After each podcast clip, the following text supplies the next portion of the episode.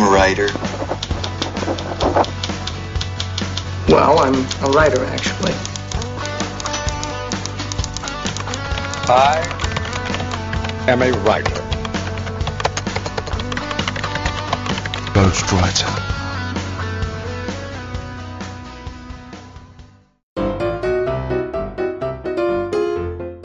Saudações literárias, queridos ouvintes. Eu sou o Ricardo Erdi e esse é o podcast Ghostwriter. Pera aí, pera aí, pera aí. O que, é que houve?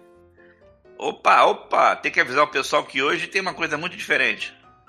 Ah, é verdade, eu já estava começando aqui automaticamente. Mas você tem razão. O que, é que tem de diferente dessa vez aí, Modena? Ah, os programas agora que a gente vai ter não serão programas normais de literatura tradicional que nós estamos fazendo. Serão programas voltados especificamente para HQs. Isso aí. Sempre pediram pra gente para comentar alguma história em quadrinhos, uma graphic novels. Apesar do podcast ser de literatura, o que na minha opinião abrange também HQ, graphic novels, a gente nunca tinha feito um episódio sobre isso. Então a gente decidiu agora entrar chutando a porta, derrubando tudo pela frente e fazer logo um programa, ser o, o programa completo do assunto, né?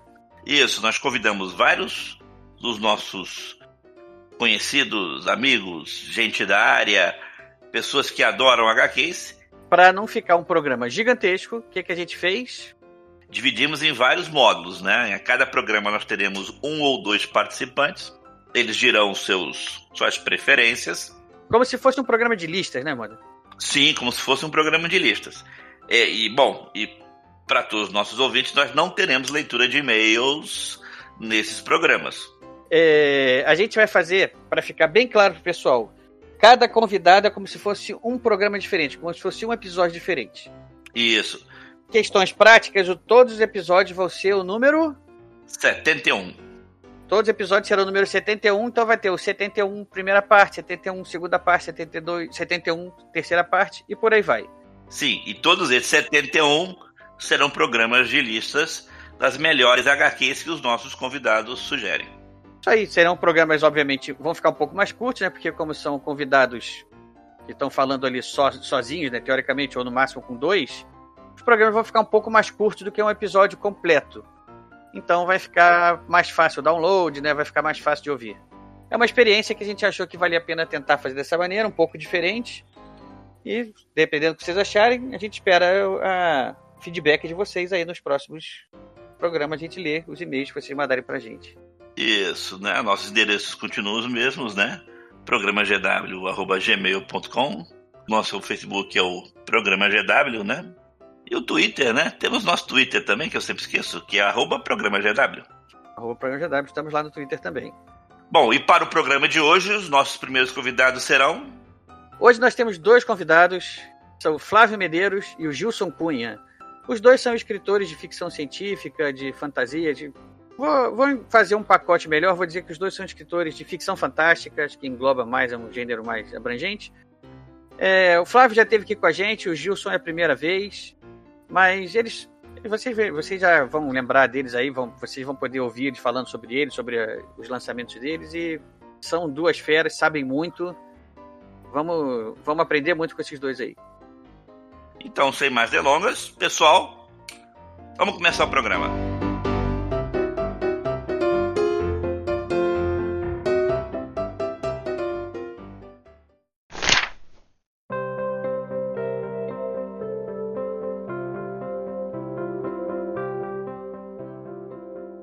Bom, senhoras e senhores, queridos ouvintes, nesse módulo agora nós teremos dois escritores de ficção científica, principalmente aqui, que são bastante ativos na, nas redes sociais. Aqui eu acompanho os dois, bastante morro de rir com ambos. É, estou falando aqui de Flávio Medeiros, que já esteve aqui com a gente. Seja bem-vindo de novo, Flávio. Salve, estamos de volta. E também falando, estamos falando hoje com Gilson Cunha. Primeira vez que o Gilson está com a gente, né, Gilson? É isso aí, e muito honrado, por sinal.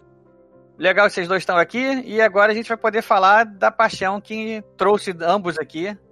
Eu quero que vocês já possam justificar as escolhas de vocês. Eu sei que, como vocês foram. É, eu já convidei vocês depois de outros, as list, a lista das, das indicações já estava começando a ficar disputada. Vocês tiveram que achar dicas aí alternativas. Como é que foi essa história aí, Flávio? Não, isso aí, para te falar a verdade, isso aí para mim não foi problema, não, porque é, essas dicas aí realmente foram é, é, coisas de peso, né? Que você, a, a, lista que os caras escolheram, as histórias, né? Mas que são muito conhecidas, né? E eu vou te falar, eu tenho. Eu estava fazendo os cálculos ontem, eu tenho mais de 45 anos só de leitura em quadrinho. Então, o que você pensar, eu li. Então, é, tirando esse realmente mais os bem bastante conhecidos, tem muita coisa boa por aí que, que não tá nessas listas. Então não é problema nenhum. Nós temos uma listinha de coisa boa aqui pra falar também. E que vale a indicação também, né? É, sempre tem alguma coisa interessante, né? Mesmo é, alguns ficam só em cima do, do argumento, outros mais pelo traço, né? Mas às vezes a gente curte uma história porque ela fala pra gente, né? Independente de ter sido um Alex Ross da vida ou um Rob Liefeld que desenhou, né? Então, Gilson, vamos lá. Sua primeira indicação. Minha primeira indicação, eu não vou obedecer uma ordem cronológica, tá? vou, é mais assim, coisas que. Ah, do seu jeito, como você quiser. Mais coisas que foram impactantes, assim. É, eu tava relendo a Epopeia de Gilgamesh agora, o original. Claro que não tá em babilônico, né? Foi uma tradução pro português. Mas eu tava vendo e daí eu me dei conta que eu li, não o original, mas a adaptação em quadrinhos do Jim, Jim Starlin, dos anos 90, Gilgamesh 2, que é uma, uma graphic, que é uma minissérie, né, na verdade, em que o, o Jim Starlin ele desenha e escreve e ele basicamente reconstrói a epopeia de Gilgamesh, ou Gilgamesh, como dizem, só que de um futuro próximo. O futuro próximo seria mais ou menos meados do século XXI, assim. E é sensacional. É, ele, é incrível. Eu estava vendo os versos babilônicos esses e trocando os nomes, as situações permanecem, assim. Ele praticamente recriou um épico de, sei lá, 4 mil anos, 5 mil anos quase, num, numa minissérie de quadrinhos de ficção científica, assim. Ele explodia a cabeça. É muito legal. Ele pega alguns dos temas que são aqueles temas primordiais, que todos dizem, ah, as melhores histórias são aquelas histórias de arco, de jornada de herói, história de vingança, história de conquista, história de perda, etc. Basicamente, os principais temas da literatura que foram abordados de início nesse poema épico, ele conseguiu converter numa baita história de ficção científica e que é uma das coisas mais dramáticas que eu já vi nos quadrinhos. Achei genial uma sinopse rápida da história aí para quem não conhece a história, Gilson. Bom, uh, nessa, na, na, versão do, do, do Jim Starlin, o Gilgamesh é um extraterrestre que caiu na Terra lá pelos anos 80 e foi encontrado por um casal, olha, olha essa história aí, é familiar, né? E foi encontrado um casal de tripes muito doidos. Ele sobreviveu à queda com queimaduras que deixaram ele desfigurado e tal, o bebezinho e foi criado pela mãe Ripa, muito maluca, e pelo pai também. E, e daí dá um salto de tempo, já é no, no século XXI, e ele se tornou um combatente corporativo, ele luta numa guerra corporativa. A humanidade está sofrendo um caos, para variar, né? A humanidade está sempre em caos, né? Um caos que é uma guerra fiscal. E ele se torna uma espécie de executivo combatente que jura trazer a sanidade fiscal para o mundo. Ele é mais ou menos uma mistura de economista com comando de operações especiais, assim, sabe? Olha só. E, ele sai matando e, e, vai matando e matando e matando e vira o, o rei da cocada preta. Só que daí ele começa a perceber que não tem mais ninguém igual a ele. Ele começa a se sentir solitário. Daí ele ouve a história de um selvagem que vive numa região distante e vai conferir esse selvagem, que é uma criatura extremamente forte, que uns dizem ser quase parecida com ele. Vai lá e descobre que era um outro extraterrestre que estava vindo de um mundo agonizante e que caiu na Terra com o mesmo grupo que ele. Os dois são os únicos sobreviventes. Daí eles lutam no início, se estranham, mas se tornam irmãos. Né?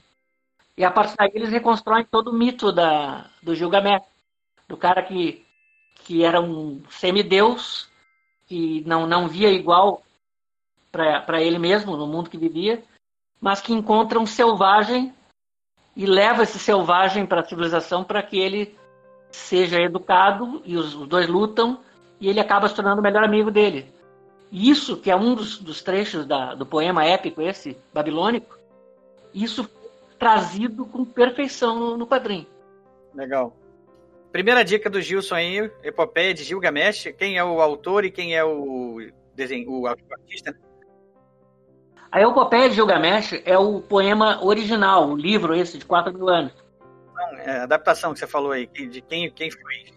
A adaptação, é. O quadrinho mesmo é Gilgamesh 2, do Jim Starlin, o criador do Thanos. Vamos então para a sua primeira agora, Flávio.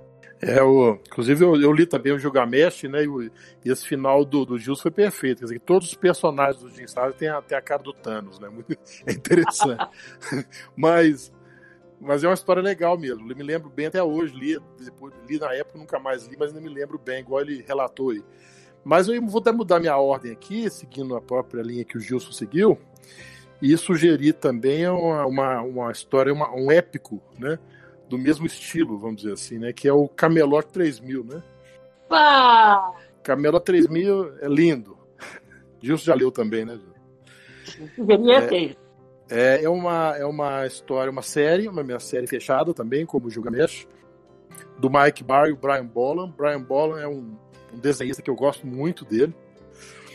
E essa série foi publicada aqui no Brasil, não sei se nos Estados Unidos quando, mas no Brasil deve ter sido mais ou menos, mas é meados dos anos 80.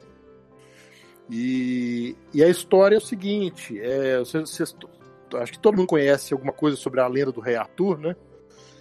E quando o Rei Arthur é, morre no final, né? Ele, existe uma, uma lenda né, de que ele voltaria quando a Inglaterra mais precisasse dele, né? Então o Mike Barr pegou essa história, né? Essa lenda e colocou a, a volta do Rei Arthur e os Cavaleiros da Tábua Redonda no, no ano 3000, né? não tem o milênio da história da humanidade. Então você já tem aí ameaças tecnológicas, você já tem invasões alienígenas, né? Você já está no espaço, né? E aí você tem uma reencarnação do Rei Arthur e com ele da turma toda, dos Cavaleiros da Tábua Redonda, do Merlin, da Morgana Le né? Todos os personagens da, da, da lenda original só que eles reencarnam meio que aleatoriamente. Então tem personagens da, da lenda que eram homens e nascem mulheres, né? Tem um deles que nasce num, num, num, num organismo feito, um humano feito em laboratório, que é um, quase que uma espécie de Hulk, né? Um, um monstro meio ignorante, assim. E aí eles têm que se reencontrar, se reentender definir como é que vai ser o relacionamento agora em diante e enfrentar a ameaça pelas, pela qual eles retornaram, tudo em torno da espada Excalibur, né, no ano 3000. Então é uma história bem bacana, tem um final assim que eu acho um dos melhores finais de história em quadrinho que eu já li, muito bacana, muito inspirador. Cinematográfico. É cinematográfico, então eu, eu sugiro fortemente Camelot 3000 também. Primeira rodada de indicações já foi. Vamos logo para a segunda rodada aí. Wilson, sua segunda indicação. Minha segunda indicação, pô, eu ia falar o Camelot 3000 também, mas tudo bem. Uh, eu só queria acrescentar, em relação ao Camelot 3000, uma coisa bacana, é que o final, a sequência final de quadrinhos, parece muito parecida com a sequência final da evolução da Lua Europa em 2010. Isso, isso. Eu não sei se foi casual, eu não sei não sei quem veio antes, quem veio depois, mas é impressionante a semelhança. É, e é inesquecível, muito legal. Bom, em termos de indicação, segunda indicação que eu podia dar, deixa eu ver, tem uma outra, tem uma que não é das, das mais famosas, das mais conhecidas, mas tem um clima épico, meio insano também, e que lida com, com lendas, de certo modo cria sua própria lenda, né? É o a Era Metalzoica. Isso, legal. Eu não me lembro agora quem desenhou. A capa era do Bill Sienkiewicz. Só que ele fez só a capa. Foi uma gráfica, né, que saiu. É. é. foi uma gráfica. Foi uma das primeiras, daquela primeira coleção de gráfico novel da, da Abril. Acho que era o número 5. É, 4 ou 5. Isso, quatro ou cinco. E a história é, num futuro distante, a Terra sofreu um acidente cósmico em que ela perdeu parte do seu campo magnético e ela passou a sofrer ataque de ventos solares. Isso matou bilhões, isso causou mutações em formas de vida e criou um ecossistema cibernético em que plantas, animais e máquinas meio que se fundiram. E os humanos vivem meio que perdidos no meio desse ambiente, tendo que lidar com animais inteligentes, animais robôs, animais uh, cibernéticos, né? E plantas uh, cibernéticas também, assassinas. É um troço muito louco. Um clima meio cyberpunk, assim, não? Hum, olha, é mais do que cyberpunk, porque na verdade é um ecossistema inteiro. Não, não, a gente não vê civilização. A gente não vê o confronto, por exemplo, de corporações ou interesses né, organizados, como a gente vê, por exemplo, no cyberpunk. É, é, é quase como um, um cyber ecopunk, se dá para definir. É um conceito muito original, eu acho. E, e, a história de uma de alguns sobreviventes que acabam humanos, né, que acabam se juntando com um grupo de robôs uh, primatas, macacos robôs, que está em guerra com uma tribo, olha só, de mamutes robôs, sendo que esses mamutes são como se fossem caminhões gigantes, vivos, com, com trombas, com, com presas, etc. Né? E quem vencer essa, essa guerra vai se tornar muito poderoso porque um desses mamutes aí, que é o líder da manada, ele contém o conhecimento das eras. E o líder dos macacos robôs, que é um gorila, acho que o nome dele era Vingoid, se não me lembra, se não me falha a memória, uh, ele, ele queria justamente isso, ele queria uh, vencer o tal mamute e roubar o conhecimento das eras que ele tinha. Então não deixa de ser meio que uma, um mito, uma reconstrução de mito, né? É como se fosse o Prometeu robô gorila num futuro pós-apocalíptico, assim, é heavy metal pra caramba, literalmente. Gostei dessa, dessa loucura, uma loucura isso aí, né? Gostei. Ah, não é insano. É... Flávio, sua segunda indicação aí. Vamos lá, eu vou fazer uma indicação agora que, na verdade, por autor, né? Então eu vou citar, na verdade, ao mesmo tempo, duas obras dele, que é o Warren Ellis, né? O Warren Ellis é um cara que criou praticamente um universo de, de, próprio dele dos quadrinhos, né? Ele faz os personagens dele, os, o, o, meio onde eles vivem, todo o universo particular dele, né? Praticamente o Ellis verso mesmo, né? E ele tem é, duas, duas histórias marcantes que eu acho que tem que ser conhecidas, que estão entre as melhores histórias, eu diria, do mundo, que já foram feitas em quadrinhos, né? Uma é o Planetary, né? Que é uma história, uma série onde você tem um grupo de, de, de, de vamos dizer, super-humanos. Na verdade, são, é, um, é um grupo criado por um, um, quarto homem misterioso, mas que, que ninguém sabe quem é, que foi, gerem que foi um cara, um cara destacado na humanidade, mas pode ser Hitler, mas pode ser também Bill Gates, ninguém sabe quem é o cara, né? Mas são três personagens. Um deles é uma, é uma é uma mulher que tem super força, velocidade, é uma espécie de mulher maravilha do outro universo, muito fortona. Você tem o baterista, que é um cara que tem que se comunica com todo tipo de tecnologia e de computadores. E você tem o, o, o, personagem principal, né, que é o Snow, que ele é quase que o irmão da Elsa do, do Frozen, né, que tem ele é todo branco e ele tem o controle do, do, do tempo, da, do clima, né? E esses caras, né, o Authority, né, eles vivem para é, localizar é, participação de coisas sobrenaturais ou sobre-humanas na história da humanidade.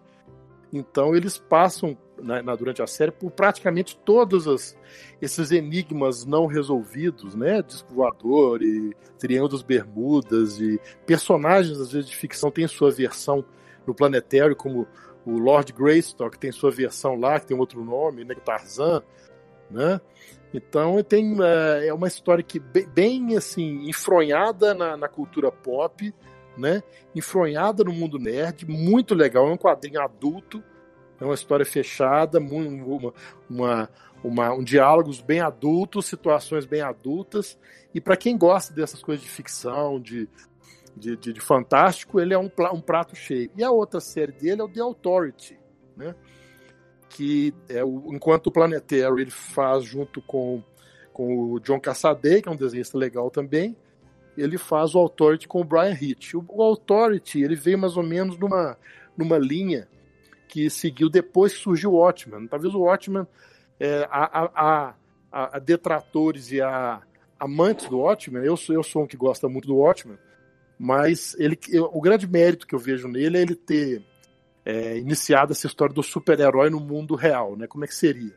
E eu acho que os caras que vieram depois dele, como o The Boys, né, que já virou seriado do Amazon Prime, né, é um, mas eu quero citar mais do, do Ellis, é o Authority, né, que são super-heróis completamente humanos, têm defeitos e qualidades, têm, ficam putos e fazem merda, uma pessoa de coisa, e que vive no mundo real. Então é um super-herói mais hard boy, assim, mais um negócio mais mais punk mesmo. Mas é muito legal, é o mesmo estilo Ellis de, de personagens fortes, personagens com credibilidade e histórias muito legais de ler. São do, dois que eu acho que quem gosta de quadrinhos é, precisa conhecer de qualquer forma: Planetary e The Authority. As duas são geniais, são, são duas séries incríveis. Gosto muito de Planetary. Então, aproveita e o Gant segue em frente, Gilson, com sua terceira indicação da vez seguindo um pouquinho a, a, a, metodologia do Flávio aí, eu acho que eu vou dar duas sugestões do mesmo autor. Tem um cara que eu descobri por acaso, que é, ele é um quadrinista finlandês, chamado Mauri Kuna. Nunca imaginei. Normalmente os finlandeses lá na Europa, principalmente no norte da Europa, são considerados aquele, aqueles caras sem senso de humor. Mas eu nunca imaginei que um cara, um finlandês, pudesse fazer uma coisa tão engraçada quanto duas graphic novels que ele fez, uma para os Beatles e outra para os Rolling Stones. Olha que maneiro, já comecei gostando já. É, uma é, se chama Beatles com A, o nascimento de uma banda, em que o cara pega e coloca num contexto completamente insano, assim. Ele pega basicamente a história dos primeiros passos da banda mais famosa do mundo, né? desde a, dos brinquedos de infância que, que eles tinham até o estúdio em Abbey Road. E sempre com situações absurdas do meio. Que são aqueles, digamos, aqueles cantinhos ocultos da história que a gente não sabia, sabe? Então ele tenta, ele coloca incidentes absurdos, assim, eu gosto muito disso. Um outro também que ele fez, que foi uma, essa é uma história mais, mais, digamos, mais fictícia, é Mac Muse e os Stones que é. Agora eu vou dar a sinopse dele, porque eu, eu não teria como, como resumir o festival de Sandis que acontece. É mais ou menos isso aqui. O maior show beneficente de todos os tempos está em perigo. A banda super famosa The Rolling Gallstones, a sátira que o cara faz, está em um local de lavagem cerebral nos Alpes. Um grupo terrorista tramando no fundo da Baía de São Francisco Poderá o esperto Mac Muse salvar o show e garantir a paz mundial? Ou a dentadura assassina acabará com ele antes disso? Uma HQ recheada de ação e imaginação do mesmo criador de Beatles com A, o nascimento de uma banda. É isso aí é mais ou menos o universo maluco do cara. Ele pega as bandas, as duas bandas mais famosas do mundo e coloca a história deles num contexto meio que surreal assim. E o traço é, é hilário. Parece muito bom também, pelo que você está falando aí. A cara do Kit Richards já é uma figura. Desenhado pelo Mauricunas, então é, outro, é um absurdo. É, eu gostei da indicação. Fica aí. É, quais são os nomes mesmo das, das HQs, só para fechar, fechar o comentário? Mac Muse e os Stones. E Beatles com A. O nome aí do autor é? Mauricunas. Mauricunas. Fica Isso. então aí a terceira indicação do Gilson. Vamos agora de novo agora com o Flávio, com a sua terceira dica. dica. Vamos lá. Agora o Gilson me pegou, que esse aí eu não conheço, nunca ouvi falar. Isso é coisa assim, é difícil, uma história que eu nem nunca ouvi falar. E esses caras, agora eu vou procurar conhecer. O cara é doido. Eu, eu, vi, eu vi a capa disso aí na Finlândia e não tinha, não, não sabia ler, né? Daí, anos depois lançaram em português. Ah, legal. Vou procurar isso aí. Bom, eu vou sugerir para você agora um, um, clássico também, que é o American Vampire. Né? Aqui saiu no Brasil, tá saindo ainda, né? Não sei, não sei porque eu não sei como é que anda a série, se ela já fechou nos Estados Unidos. E aqui parece que já tem uns cinco ou seis é, álbuns, né? Encadernados. American Vampire é uma série importante porque eu sei que ela, que ela surgiu exatamente em 2011, porque em 2011 ela ganhou o prêmio Eisner Award, né, que é um Oscar dos quadrinhos, né, como melhor nova série, né. Ele é do, ela é do Scott Snyder e ilustrada pelo Rafael Buquerque, que é brasileiro, inclusive. E, e o primeiro arco dela, que foi esse primeiro arco que ganhou o, Eisner Award, são duas histórias, né? São cinco, cinco edições da revista, que foi escrita pelo é, Scott Snyder junto com o Stephen King, né? Então é uma história, American Vampire é uma história bem legal, começa no velho oeste americano, onde você tem um surge um vampiro, né? Um vampiro clássico, né? Aquele vampiro que a gente conhece mesmo, chupador de sangue, é, que é um bandido do, do faroeste, né? O Skinner Sweet. E a história começa acompanhando Skinner Street no faroeste, e ela vai seguindo a história americana. Parece que no último volume, pelo menos está no Brasil, eles já estão na era da, da conquista espacial, lá pelos anos 60. Eu tenho ela aqui, mas essa ainda não li. Né? Mas é uma história muito legal. Os, os vampiros, eles têm aquela questão dos vampiros americanos, são os novatos em conflito com os clássicos vampiros europeus, que se acham né, o, a última batatinha do pacote, né, a última gotinha do sangue do, da bolsa. E, e, e, é uma história muito legal também, bem escrita, bem desenhada. O Rafael Burquerque desenha muito legal. Então, é uma história de vampiros original, eu acho, na maioria dos seus aspectos e que é muito agradável de ler. Isso é uma outra indicação também. Então, fica aí a dica de mais essa. American Vampire. Saiu do selo, aqui no selo Vertigo. Vertigo, com que qual o nome que foi lançado no Brasil? Vampiro Americano? Vampiro. Americano. É, Vampiro Americano, é. Então fica aí a terceira dica. Vamos então agora para a penúltima rodada. Gilson, tá contigo. Bom, uma que eu gosto muito também, que é uma é, é, é super-heróis, é bem conhecida, mas uh, eu acho que ela, o grande mérito dela é a pegada de ficção científica, é o Entre a Foice e o Martelo, Redstone, do Super-Homem. Boa. Eu não, eu, eu não me lembro agora do, dos autores. O Flávio, poder me ajudar aí? Não, não lembro os autores, mas parece que ela vai ter uma, uma versão agora para desenho animado. Já teve, já saiu. Já teve, né? Uhum, é. Já saiu e disseram que fizeram, tomaram liberdade em relação ao original, que muita gente detestou. Oh, oh. Acontece. É. Bom, o, o grande, a, a, a, grande ideia por trás da história é a seguinte: é um universo alternativo, uma realidade alternativa em que o super-homem, ao invés de cair no Kansas, ele cai na União Soviética. Ele cai na, acho que na Ucrânia. Ele é adotado por um casal de camponeses lá, de uma daquelas fazendas coletivas e tal, etc. Só que diferente do, do, do pessoal do partido lá de Moscou e tudo mais tal, esses camponeses realmente acreditam na fraternidade, etc., né? Naquela aquela coisa, né? Somos todos irmãos e tal, etc. E educam o, o jovem, não me lembro civil dele agora, educam o jovem Cauel lá, não, não me lembro qual é o nome que eles dão para ele, faz tempo que eu li. Educam ele com seus princípios, né? E o jovem, assim que ele adquire poder, ele passa a ser um protetor da União Soviética. Só que ao mesmo tempo que ele é um protetor da União Soviética, ele não abusa do poder dele, né? Inclusive o Stalin é, e o partido toda hora eles pedem, vai lá, acaba com eles lá, né? Detona com os Estados Unidos. E ele diz que não, que o poder, que ele, que ele é pela fraternidade entre os povos, aquela coisa toda e tal, etc. Né? Bem ingênuo no início. E daí isso provoca uma reação do lado americano, porque os, os russos têm um super-homem, os americanos não têm uma, um super-ser. Então, nessa época, que é mais ou menos os anos 50, o Lex Luthor, que é um, é um cientista, um empresário, etc., estava convocado lá pelo governo para eles criarem reações ao, ao super-homem. Então ele começa com vários projetos, que incluem, entre outros, a criação até de uma tropa de lanternas verdes.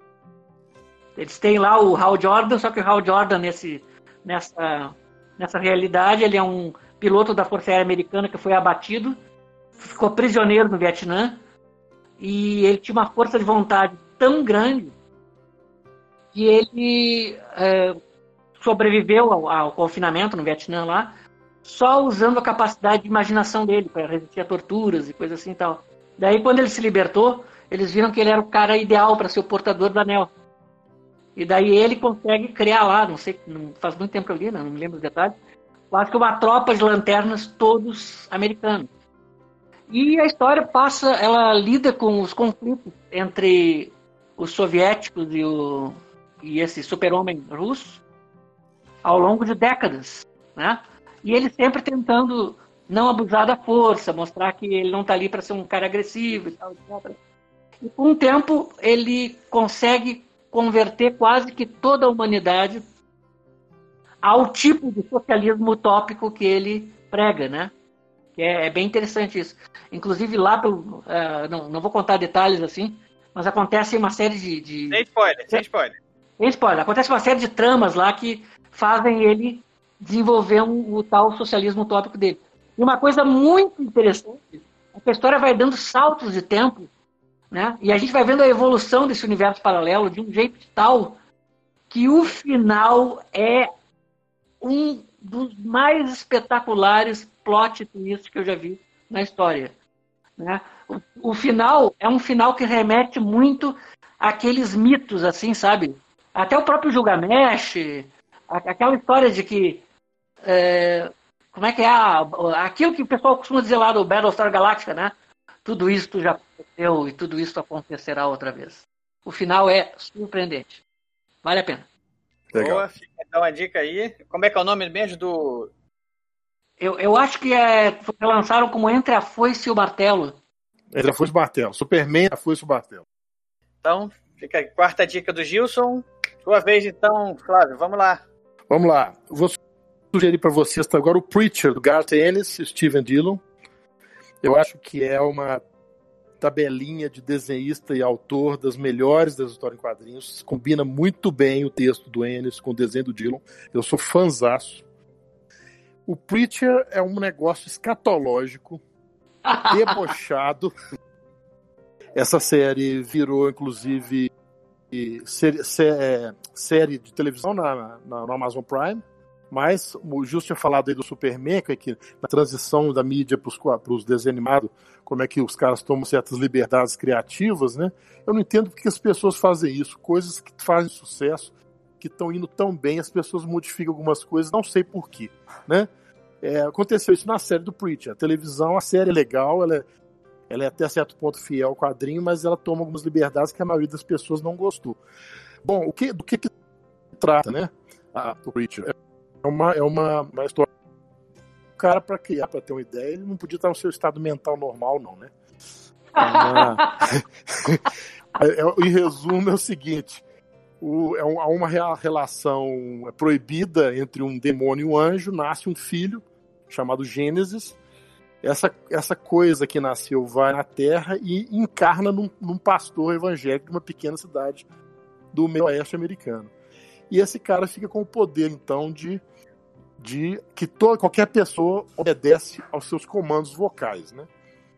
E ele resolve, acontece uma opção de coisa, ele resolve sair pelo mundo procurando Deus que abandonou o paraíso. Então ele quer, quer tirar satisfações com Deus. E ele sai viajando, procurando Deus, junto com a namorada, que é uma, é uma pistoleira de aluguel, no bom sentido, de usar arma de fogo, né? É, e com um amigo, melhor amigo, que é um vampiro. Né? Então você vê que é uma combinação absolutamente inacreditável de, de, de, de personagens e de situações. Né? Mas dá um coquetel bem divertido, uma série fechada também, muito boa, é, é escatológica, tem sangue para todo lado, tem tripa, tem. É, mas é, com certeza as pessoas vão se divertir muito. Tem personagens muito legais, né? Tem lá o Hairstar, tem uma organização de religiosa radical, né? Que tem. Que, que, que não, eu não vou entrar muito em spoilers aqui, né? Mas que usa. Sem spoiler, sem spoiler. É, usa engenharia genética, engenharia genética de formas, assim, vamos dizer assim, não muito religiosas. E, né? E tem um personagem que é o Santo dos Assassinos, que é um cowboy fantasmagórico que sai é, para cumprir sua missão a todo custo, nada consegue pará-lo, né? E tem um, ah, não sei se a gente pode falar nesse horário, né? Um personagem que é o, o cara de cu, né? Que é um que é um, um jovem que tentou suicídio dando um tiro na própria cara com a escopeta, fica totalmente deformado e fica realmente de acordo com o apelido que ele recebe, mas que vira uma estrela do rock and roll, né? Então é uma história louca. Eu tenho os, os, bonequinhos todos de plástico aqui em casa, os personagens. É, ele saiu aqui, saiu aqui no Brasil a série completa já. Começou pela Devir, eu acho no final, se não me engano, foi relançado pela Panini. Mas a, a, como acontece os quadrinhos aqui no Brasil, né? A, a, muito custo, acabou saindo a série completa. E é da linha Vertigo também. Então a sugestão Preacher, Garth Ennis e Steve Dillon. Fica então essa dica, que já foi bem disputada também. Então vamos lá para a nossa última rodada aí, para a gente poder fechar aqui o programa, o módulo. Gilson, sua última indicação aí. Vamos lá. Olha, eu reparei que eu e o Flávio temos gostos muito similares, assim, porque eu eu acho que eu vou fechar com Gartienes também. Eu vou fechar com uma, uma gráfica que ele fez, que é, não é muito conhecida. Quem conhece ou ama ou odeia, não tem muito meio termo, eu, eu adoro. Que é uma sátira que ele fez aos heróis da DC Comics, chamada The Pro. A profissional seria a tradução geral. Sensacional. Ah, pois é, né? Hilário. A história de uma, de uma, uma senhora, uma senhorita trabalhadora do sexo, né, que leva uma vida duríssima, apanhando, sendo roubada, humilhada e tal, etc. Mãe solteira que luta para sobreviver e tal, etc. E um dia tem uns ETs lá que estão olhando a, a, a Terra do espaço e ficam pensando: puxa, a gente podia ajudar esse planetinha, olha lá, a gente tem que dar um poder, tem que encontrar alguém que mereça poder. E não sei porque cargas d'água, ela acaba ficando com superpoderes. Ela. Só que a mulher é desbocada, ela é ignorante, ela é um típico personagem do Garth Ennis. E ela começa a fazer justiça do jeito dela. Né? De um jeito brutal, sem, sem limites, sem. Né? É, vai lá e faz o jeito dela e por final. Daí ela começa a ser notada, né? Ela até ela é horrível, ela fuma na cara dos outros, é desbocada, diz palavrão, ela. Ah, é terrível, terrível. E, e daí uma espécie de Liga da Justiça. Né? As, as aventuras dela chamam a atenção de uma espécie de Liga da Justiça. E essa Liga da Justiça é literalmente a Liga da Justiça, sabe? Só que com outro nome. Então tem lá um, um alienígena super poderoso voador chamado O Santo o santo. Ele tem um topete, um pega-rapaz, né? É um cara cheio de amor pela humanidade, um cara que é só perdão, só amor no coração e tal, que fica horrorizado com o modo de atuar dela. Tem um outro lá que é um misterioso cavaleiro da noite, e tem o seu ajudante, que é um jovem mancebo, e que a dupla é o cavaleiro e o. Como é que é? Escudeiro. Cavaleiro e escudeiro. Que os dois aparecem em situações, às vezes, meio esdrúxulas meio difíceis de, de explicar e tal, né? Tem uma, uma Mulher Maravilha genérica, tem, né, tem basicamente a Liga da Justiça lá. E daí eles convidam a entrar pro grupo. Né? E daí vão contando então as aventuras dela nessa, entre aspas, Liga da Justiça Alternativa, as, as, as cabrosas e, e, digamos, inconvenientes aventuras dela, e de como ela vai mudando e sendo mudada pelo convívio com os heróis até um, um clímax da história que é uma situação que eu não vou contar para não soltar spoiler aí. Mas é muito engraçada, é de uma tosqueira, é escalafobética e, claro, tem a, a, a aquele componente, digamos, uh, maluco lá do, do né? Então, como é que é o nome do termo que eu... Qual é o termo que você usou mesmo, Flávio? Escatológico. Escatológico, exatamente. Tem lutas, tem cenas de combate escatológicas, linguagem para menores de, de 81 anos, proibido. Mas é muito legal, é muito legal. É uma sátira fantástica, assim. Como é que é o nome? É The Pro. The Pro, P-R-O. The Pro. The Pro. É uma história bem curtinha, mas é impactante. Eu acho que ele foi lançado no Brasil pela Devir. Então, essa é a última indicação do Gilson. E agora, então, vamos para a última indicação do Flávio para a gente fechar o módulo. Eu vou fechar com privilegiando um pouco o quadrinho nacional, né?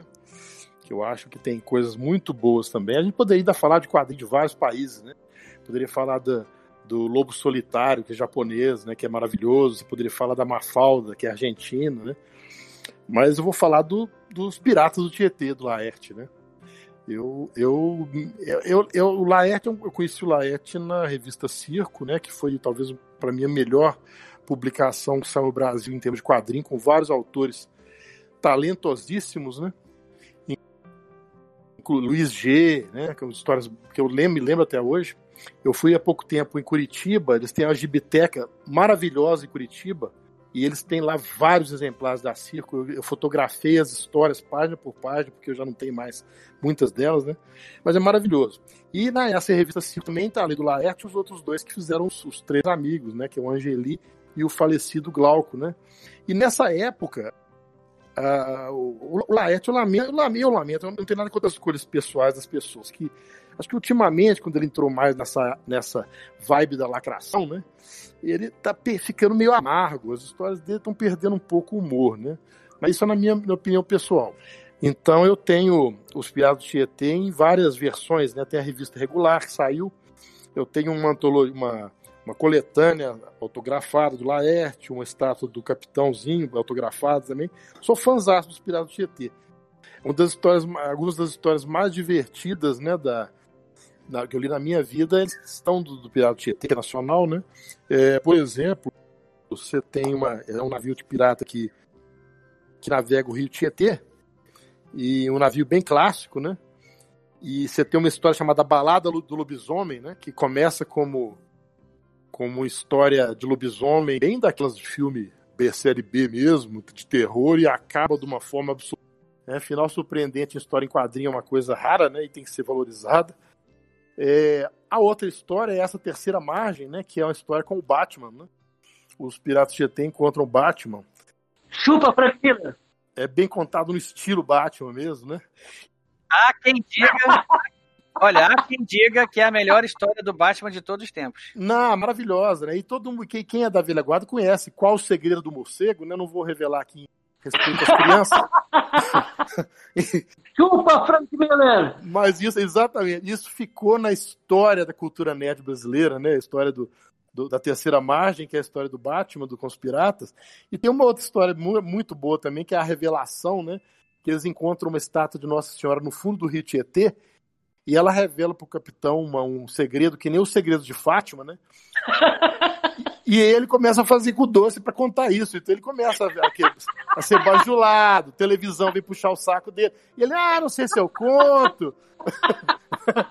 então é assim, é absolutamente maravilhoso. Eu acho que, que, Genial. que tem, tem sequência. O Bolaete fez outras coisas lindas, né? Fez o, os palhaços mudos, né? Que saiu na Circo, tem, são duas histórias é, sem diálogos, praticamente, são três palhaços mudos, um deles enfrentando uma conspiração de invasão de uma base secreta. E, e, e é, é, é, muito poético, assim, das coisas bem poéticas que eu já li. E é, tá entre o que o Laerte fez de melhor na vida dele. Né? Então eu acho que é fácil de encontrar, tem aí antologias, tem saiu em jornal, em revista própria, em outras revistas como Chiclete com Banana, né? Saiu em várias versões. Quem, quem for de Curitiba e quiser conhecer, lá na Gibiteca, né, eu tive lá no, no, ano passado e tem muita coisa, revista Circo e também do Laerte lá. Então conheçam. Bom, então assim a gente fecha as cinco indicações de cada um. Eu, como vou fazer uma indicação em cada módulo, nesse módulo aqui agora eu vou sugerir que todos conheçam o Gilbert. Gilbert é uma tirinha que sai é, em periódicos aí, jornal, tem na internet para tudo que é lado, e tem os livros próprios também. Conta a história de um engenheiro que trabalha numa, numa companhia aí que faz hardware, faz software, e é, eu acho que sim, eu trabalhei durante mais de 20 anos no mercado financeiro, mas eu sinto que eu nunca aprendi tanto sobre a vida corporativa quanto lendo Gilbert. Ele é esse engenheiro lá, meio sem, sem habilidades sociais, ele tem que enfrentar todo dia lá um chefe que é um completo ignorante, não sabe nada do que acontece. Ele tem os companheiros de trabalho dele lá, o, o Wally, que é um cínico, não faz nada, tá sempre com xícara de café na mão. Enfim, isso ele, ele acaba vivenciando situações que quem trabalha em corporações, quem quem está acostumado com esse, com esse ambiente vai se reconhecer em inúmeras dessas situações, sempre tratadas de uma forma assim extremamente irônica e inteligente. Vale muito a pena. Então fica a minha dica desse módulo, é o Gilbert. Flávio Gilson, como é que o pessoal encontra vocês? O que, que vocês indicam? Fala um pouco aí sobre, sobre, as, sobre as obras de vocês e vamos fechar esse módulo, agora que já está grande demais. Eu estou aí na Flávio Medeiros Júnior, você pode me encontrar no Facebook, na, na, no Twitter, nas redes sociais mais geral, no Instagram. E é, estou com agora um canal no YouTube chamado Nerd Wars, que é um canal voltado para cultura pop e, e, literatura, e tudo relacionado ao fantástico, né? É literatura, história em quadrinhos, séries, é, filmes, né? Nós já temos alguns, alguns programas lá, um sobre a história da ficção científica, dois sobre vampiros em todas as mídias, literatura, quadrinhos, televisão, séries, etc. É, temos lá um sobre as musas, as garotas do Fantástico, as dez personagens mais bonantes do, do, da literatura do Fantástico em geral, né?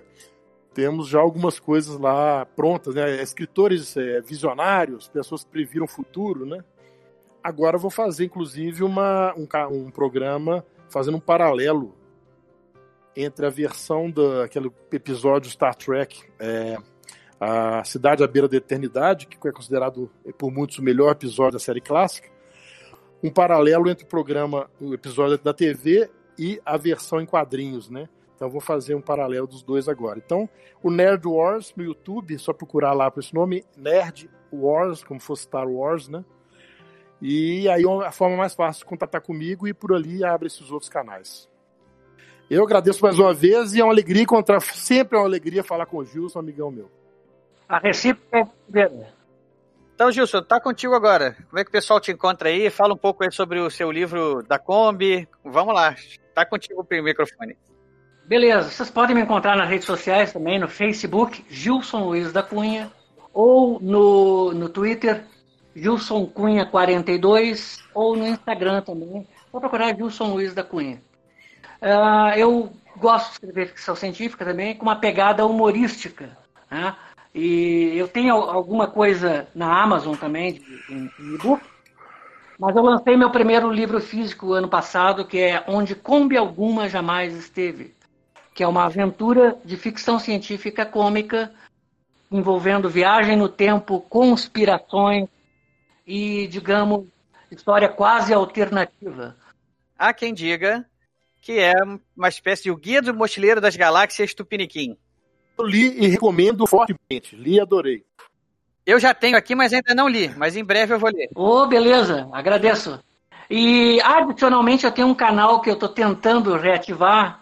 Antes do canal, Gilson, faz aí o, a sinopse sem spoiler, assim, bem rápida do, do livro, do, da Kombi. Só um pouquinho, só um segundo. A sinopse, ah, pior que eu, que eu tô sem o livro aqui agora. Mas você não lembra, não, pô? Não, não, você não leu o livro, não? Eu li o livro, só que eu queria dar uma sinopse bem bonitinha, daquelas bem. Não, fala, fala com entusiasmo. Ah, o livro conta a história de um cara chamado Alfredo, é um sujeito de 80 anos que está agonizando num quarto de hospital no ano de 2010. Só que, no caso, a morte não é o final para ele.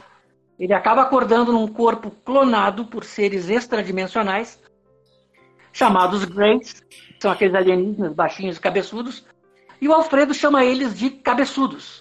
O Alfredo é um sujeito do Planalto Médio Sul Rio Grandense, o cara é, é mais grosso que dedo destroncado, é um sujeito que, em vida, era um homem do campo, da lida, um cara que nunca teve nada a ver com ficção científica. O lance dele era muito mais faroeste. E, de repente, ele acorda nesse corpo clonado esse corpo com habilidades extraordinárias que ele nem sabia que, que tinha, pelo menos 30 anos mais jovem, e é incumbido por essa espécie de uma tarefa simples, que é salvar a humanidade. De agora em diante ele vai ter que ser uma mistura de babá com leão de chakra da humanidade. E daí os ETs mandam ele uma série de missões a épocas diversas, pilotando a sua fiel Kombi Cremilda. Né? Na verdade, o que, que eles fizeram? Eles pegaram a Kombi que ele usava na sua tarefa de, de uh, transportador de pequenos carretos, pequenos transportes, e deram um jeito de fazer uma fusão daquela modesta Kombi 1963 modelo de luxo com uma nave transdimensional de altíssima tecnologia uma tecnologia bilhões de anos mais avançada que a nossa. Durante uma missão na lendária Área 51, o Alfredo acaba encontrando um rapaz chamado Otávio Medeiros. Medeiros é uma pequena homenagem a ele. É, é? meu primo. Ah, pois é. E o, e, o, e o Otávio, esse é um, é um cara que fazia parte de uma organização de ufologistas trotskistas, os famosos posadistas. Acredite se quiser, isso existiu mesmo. E ele foi parar lá na área 51 porque ele estava de posse de uma série de documentos que poderiam salvar a humanidade ou destruí-la. Né? E, e, o, o, e a história começa basicamente com o Alfredo chegando lá na área 51 e resgatando o Otávio. E eles passam a ter uma série de aventuras pelo espaço-tempo. E eles descobrem, no, no caso o Otávio descobre, apavorado, que a Terra está numa zona de ninguém disputada pela raça essa dos cabeçudos e por uma outra raça de alienígenas insetoides chamados Tarv, que querem moldar a evolução de todas as espécies à sua imagem e semelhança. E pode dizer que a Terra é uma espécie de protetorado não muito bem protegido dos cabeçudos. E agora cabe a esses dois né, tentar defender a Terra da melhor maneira possível. E no meio disso, eles acabam descobrindo uma série de circunstâncias tragicômicas que envolvem aproximadamente dois séculos de referências de cultura pop. Então tem ali coisas desde o século XIX até o, o início do século XXI. E tudo isso, de alguma maneira, é parte da trama, é parte orgânica da trama. Não está ali para, digamos assim, só para constar. É mais ou menos isso. Tá mais ou menos explicado. Tá aí quem se interessou. O livro se chama Aonde Kombi Alguma Jamais Esteve. Onde, né? Onde, onde, onde Kombi Alguma Jamais Esteve. Está na Amazon e, e tanto em formato físico quanto uh, e-book. E também está na estante virtual em formato físico. Então, pessoal, para quem que se interessou, quem quiser comprar amanhã, tá aí a dica. Gilson Luz da Cunha, onde Kombi Alguma Jamais Esteve. Então, pessoal, agradeço aí a presença de vocês dois, foram ótimas indicações. Sempre um prazer, pode convidar mais, tô, eu estou gostando desse negócio aí. Vai participar mais, porque esse tempo de quarentena agora a gente está podendo. Tá, voltou com o podcast, né? Então, é. tema não vai faltar. É um prazer e uma honra. Obrigado, Erdi. Isso aí, então, Flávio, Gil, um abraço para vocês e a gente fala depois.